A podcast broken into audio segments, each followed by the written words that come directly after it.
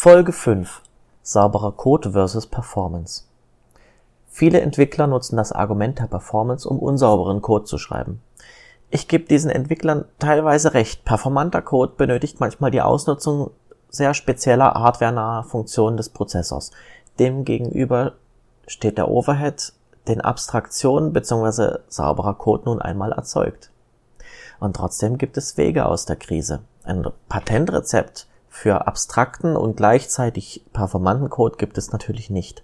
Das Thema ist so komplex, dass ich es immer wieder mal in den Podcast-Folgen zum Thema machen werde. Wenn du also mehr darüber erfahren willst, sauberen Code zu optimieren, dann abonniere diesen Podcast.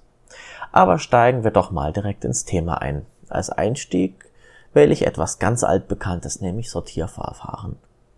Informatiker aller Welt schreiben Sortieralgorithmen immer wieder und wieder, weil die Abstraktionsverfahren bei den Programmiersprachen einfach noch nicht wirklich ausgereift sind. Klar, es hat sich eine Menge getan. Programmiersprachen mit dynamischen Typsystemen und funktionalen Elementen wie JavaScript haben kein Problem mehr damit, eine einheitliche Array.sort-Funktion anzubieten. Auch C++ punktet mit seinen statischen Templates, die keine Laufzeit- und Speicheroverheads mehr wie JavaScript aufweisen. Dafür kompiliert der Code dann natürlich etwas länger. Und trotzdem gibt es so ein paar Entscheidungen, die rein gar nichts mit der Programmlogik zu tun haben, und, sondern eher so ein kleines Geplänkel zwischen Performance-Charakteristiken zu Lasten der Abstraktion sind. In C++ muss man sich nämlich festlegen, ob man beim Sortieren die Liste als eine Pointerliste speichert oder als ein komplettes Struct Array hinterlegt.